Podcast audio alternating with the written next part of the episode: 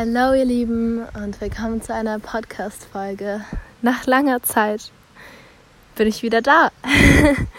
ich habe zwischendrin sogar auch ein paar Folgen aufgenommen, aber ich habe es irgendwie nie gefühlt, die hochzuladen, wenn ich ehrlich bin. Ähm, aber darum soll es jetzt auch gar nicht gehen. Ehrlich gesagt weiß ich auch noch gar nicht so richtig, worum es in dieser Folge gehen wird ich glaube, ich möchte einfach mal so ein bisschen sagen, wo ich gerade stehe und was alles so passiert ist in letzter Zeit. Und ja, ähm, wo soll ich anfangen? also, ich bin seit ungefähr drei Wochen erkältet und habe mir auch nie irgendwie wirklich eine Auszeit gegönnt, um runterzukommen. Zum einen, weil ich mir sehr viel Stress gemacht habe wegen der Schauspielschule, weil ich wir hatten eine Monologsichtung und ich wollte halt ähm, gut sein. Ich wollte halt beweisen, dass ich es halt kann. Und ähm, ich spiele eine psychisch kranke Frau, die am Boden ihrer Existenz ist. Sie hat kein Zuhause, sie hat keine Familie mehr, ähm, sie ist obdachlos und ist alkoholabhängig. Und obwohl das alles ziemlich weit weg ist von mir als Person, als Sein, habe ich natürlich doch Parallelen ähm, zu dieser Figur. Und ich glaube, ich wollte auch gar nicht richtig gesund werden, weil ich wollte fühlen, was, also ich spiele Nastja aus Nachtasyl, was, was Nastja fühlt. Ich wollte sie verstehen und ich wollte sie in den Arm nehmen und für sie wie eine große Schwester sein.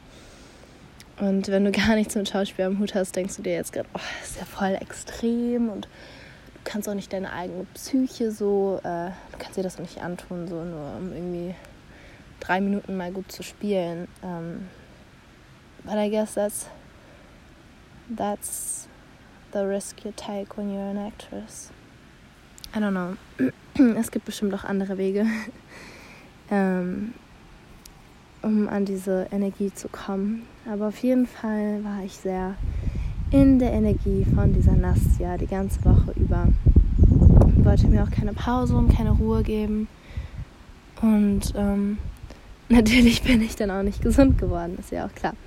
So, dann äh, habe ich das gemeistert. Meine Dozentin war zufrieden. Ich war sehr zufrieden mit mir.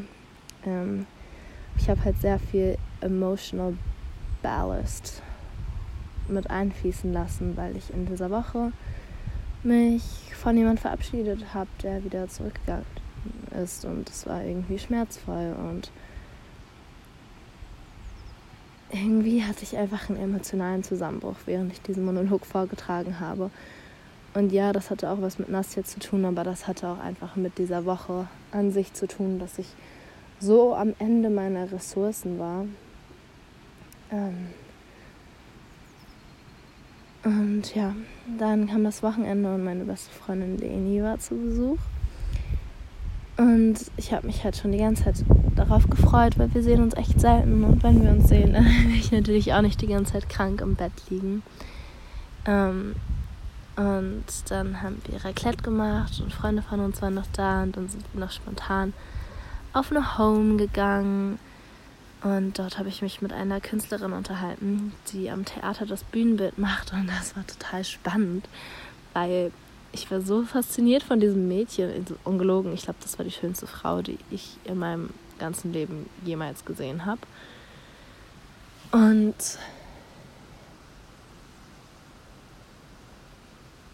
ich hätte mich niemals getraut, sie anzusprechen. Aber Leni ist einfach auf sie zugegangen und meinte, hi, bin Leni, wer bist du? Und dann war das im Endeffekt die Gastgeberin. Und ähm, sie hat ihr direkt erzählt von ihren Selbstzweifeln und dass sie sich andauernd vergleicht. Und in diesem Moment ist mir halt aufgefallen, beziehungsweise Leni hat es dann gesagt, dass, dass es irgendwo einfach normal ist in der Künstlerbranche, dass man denkt, dass man nie genug ist und dass die anderen immer besser sind. Aber ich will das nicht. Ich will nicht mehr so denken, weil es zieht einen einfach runter und es nimmt einen diese ganze, diese ganze künstlerische Kraft, etwas zu erschaffen, wenn man sich selber immer so runter macht. Weil ganz ehrlich, niemand ist so wie du. Also man kann sich ja überhaupt nicht vergleichen, weil ich würde eine Rolle ganz anders spielen als du oder du würdest das Kostüm ganz anders entwerfen als ich und oh, dieses Vergleichen, Vergleichen ist einfach nur Gift.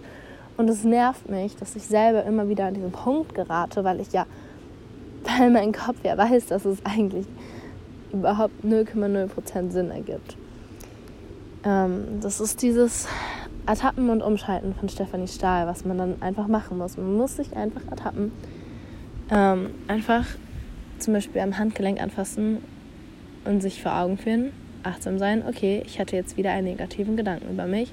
Ich habe jetzt wieder gedacht, dass ich es nicht so gut kann. Ich habe jetzt wieder an mir gezweifelt.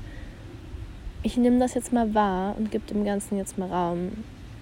Und spüre einfach mal, wie sich das jetzt anfühlt, wenn, wenn ich dem Satz, ich bin nicht gut genug, Raum gebe, sich im ganzen Körper auszubreiten.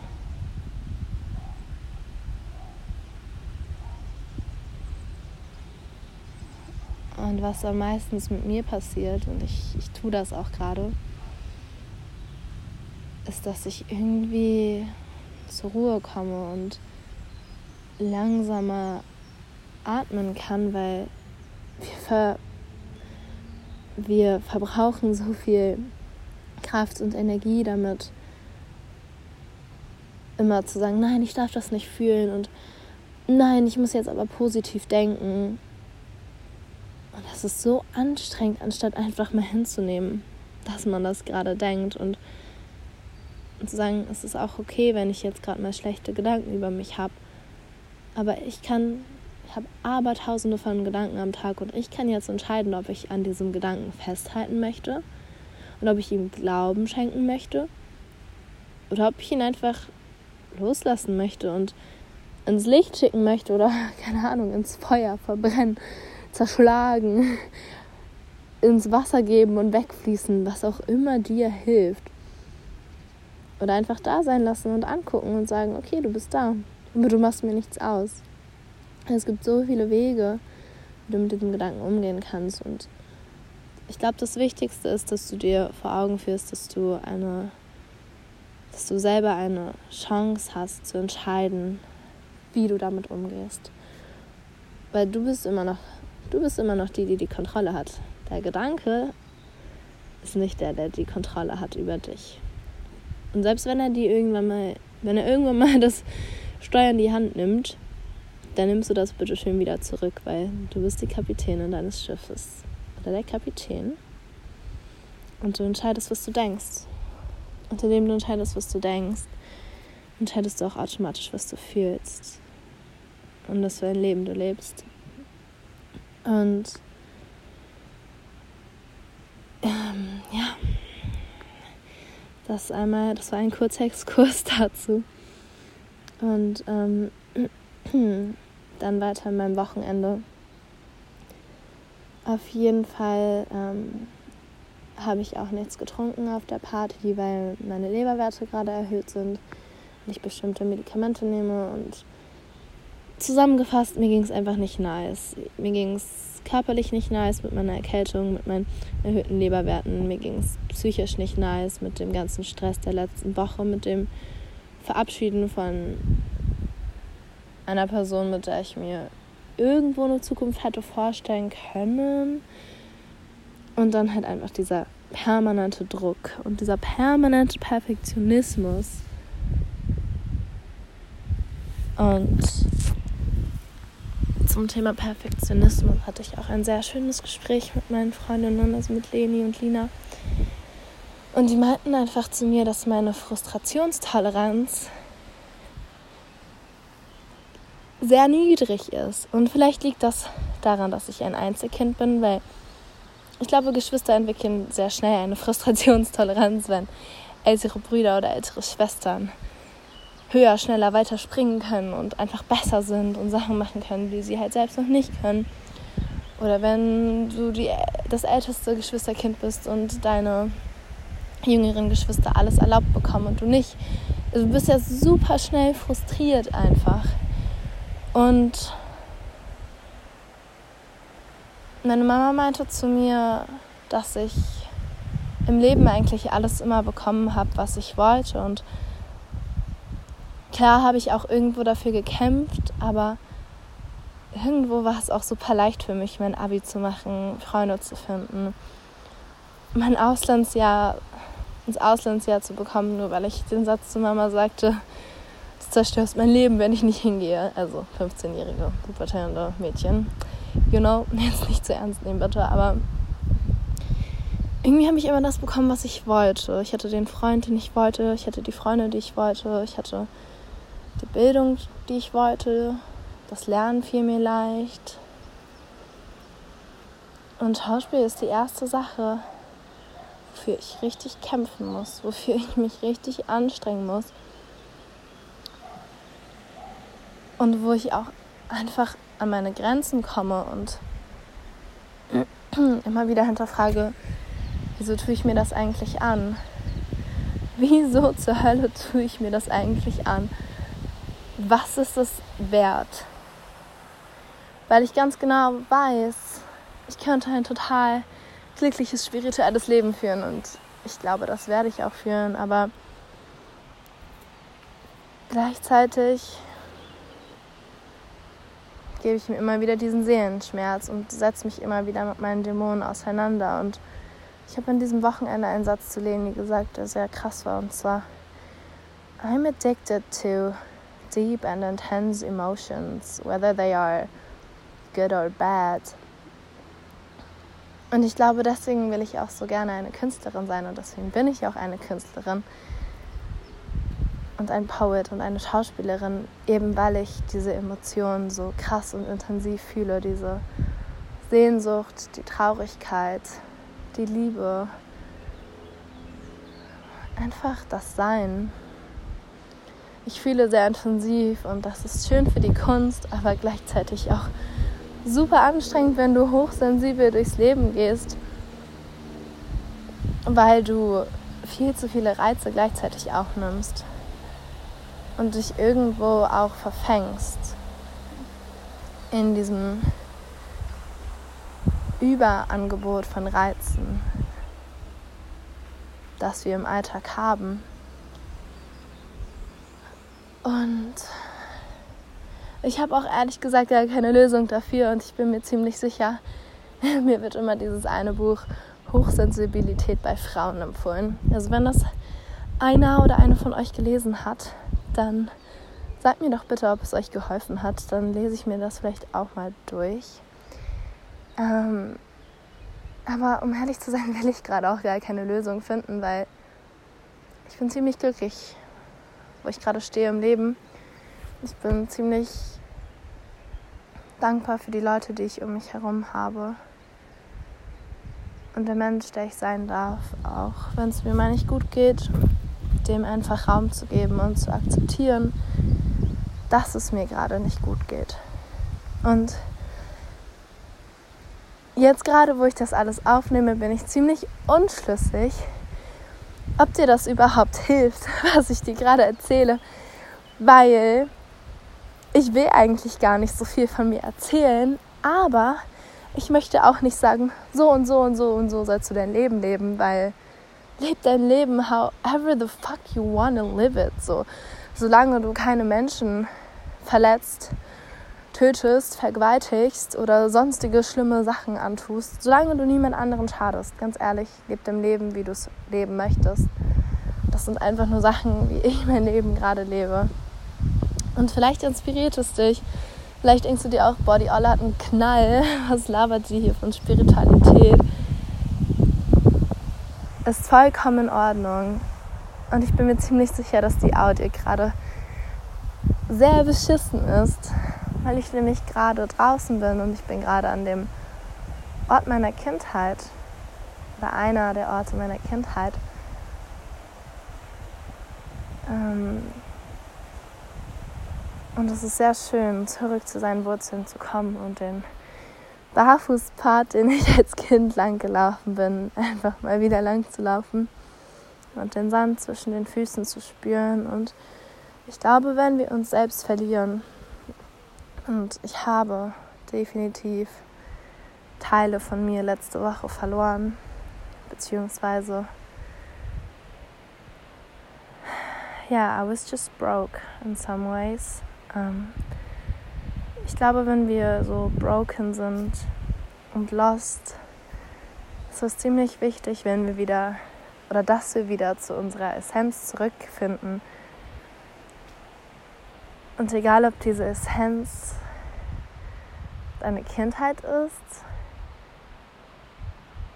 oder die Natur oder Bücher zu lesen oder Dinge zu machen, die auch wirklich deiner Seele gut tun, weil ganz ehrlich, ich bin gerade zum allerersten Mal krank und hänge nicht den ganzen Tag vor Netflix, sondern versuche so wenig Zeit wie möglich an technischen Geräten zu, äh, zu vergeuden.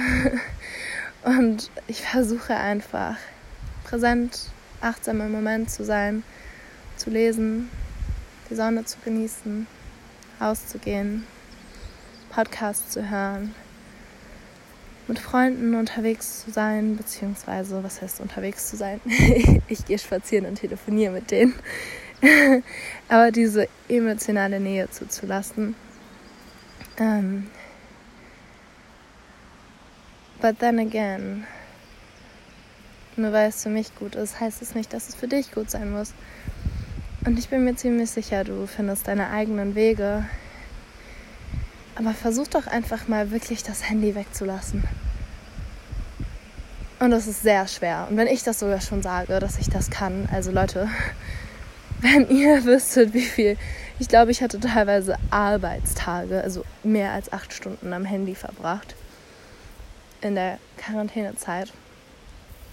Und ähm, wenn du nur zwei Stunden davon draußen verbringst, ist das einfach schon ein enormer Anstieg von deiner Lebensqualität. Und ja, ich glaube, das reicht jetzt erstmal für die heutige Folge. Ich werde sie einfach so hochladen. Keine Ahnung, was für ein Titel. Keine Ahnung, ob es dir geholfen hat. Aber ich glaube, ich werde jetzt öfter einfach mal so random Gedanken hochladen. Ähm, und du kannst mir gerne schreiben, wenn du das hier gehört hast und es irgendwas in dir ausgelöst hat. Und ja, ich freue mich sehr darüber, von dir zu hören. Ich wünsche dir noch einen wunderschönen Tag. Ich hoffe, du genießt die Sonne und ich hoffe, dass du zufrieden bist mit deinem Leben, egal wo du gerade stehst und auch wenn du nicht zufrieden bist dass du es einfach hinnimmst und darauf vertraust, dass bessere Tage kommen werden. Und Stichwort Vertrauen, da habe ich noch einen, einen abschließenden Satz, ähm, der ganz simpel ist. Und der heißt, ich vertraue. Ich vertraue. Und ich sage den mir in letzter Zeit sehr oft nach dem, Auf nach dem Aufwachen oder vorm Einschlafen, weil ich aufhören möchte zu checken, ob ich die Wohnungstür oder mein Auto abgeschlossen habe oder ob ich das oder das gemacht habe, mir einfach sagen, Carmen, ich vertraue. Ich vertraue darauf, dass alles so kommt, wie es sein muss. Ich vertraue darauf, dass es zur richtigen Zeit passiert. Und ich vertraue mir. Und ich vertraue den Menschen um mich herum und dem Universum und allem einfach. Und ich glaube, das ist mit der kraftvollste Satz, den du dir sagen kannst, jeden Tag. Denn auch wenn du heute einen scheiß Tag hattest, wo wirklich nicht so lief, wie du es dir vorgestellt hast, und du auf Instagram gehst und du diese ganzen tollen Fotos siehst und gefühlt alle deine Freunde sind auf einer Insel und du denkst dir so, Leute, ihr seid doch auch nur Studenten, wie könnt ihr euch das leisten? Was geht ab bei euch? Wenn du mal wieder so einen Tag hast, dann denk dir einfach, meine Zeit wird kommen und ich vertraue. Und mit diesem Satz werde ich jetzt wirklich den Podcast beenden für heute. Ich hoffe, dass da etwas für dich dabei war, was dir geholfen hat und ähm, ich freue mich darauf, wenn wir uns bald wieder hören.